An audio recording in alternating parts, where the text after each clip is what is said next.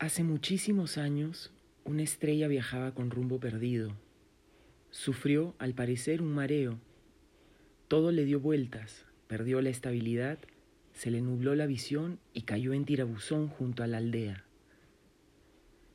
Todos corrieron a verla. ¿Estará viva? ¿Habrá muerto? ¿Por qué se habrá caído? ¿Quién la empujó? se preguntaban. Una paloma blanca se le acercó y oyó muy despacito. Plin, plin, plin. Es su corazón. Esta estrella está aún con vida. Pero nadie se atrevía a tocarla y menos a levantarla. Unos decían, no la toques, puedes quedar helado para siempre. Otros, no, no, si la tocas te quemarás. Y hubo quien dijo, si la tocáramos, podría deshacerse en cenizas. La estrella empezó a tiritar. Parecía una campanita temblorosa. ¿Por qué temblaría? Nadie tenía una respuesta. ¿Sería acaso de susto o quién sabe de frío? Al verla tirada en el suelo, indefensa, las hojas de los árboles, compadecidas, bajaron y la cubrieron como una manta suave y tibia.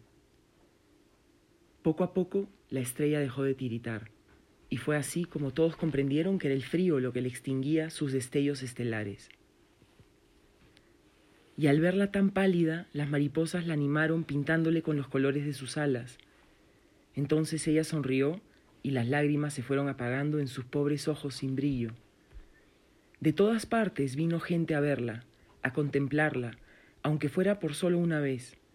Vinieron desde los lugares más apartados. Le decían que era hermosa, la más bella de todas, la estrella más dulce.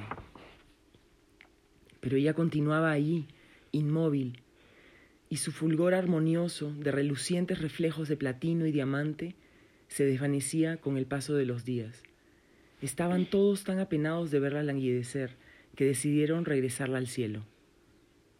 Con una onda gigante, con una escalera grande y una chiquita, con una enredadera que trepara a los astros. Tal vez podría el cóndor llevarla. Todos opinaban, la onda no, a lo mejor la tiramos tan fuerte que se va más allá del cielo.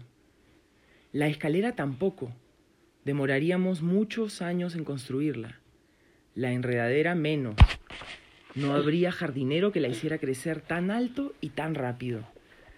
Todos coincidieron entonces en que lo mejor y más seguro sería llamar al cóndor. Se llamó al más grande, al más majestuoso, aclamado como el monarca de los cielos, quien aceptó al instante la misión. De inmediato la prendieron en su pecho y el cóndor remontó el vuelo dejando atrás casitas, río, montañas y los nevados.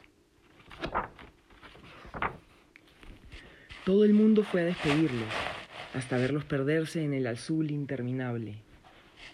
Y para que no se vuelva a caer, el cóndor la aseguró con un imperdible en el firmamento, y desde aquel día la estrella que cayó del cielo está junto a sus hermanas y a su tía Luna. Agradecida y feliz, no deja de iluminar con su sonrisa las noches de nuestra pequeña aldea.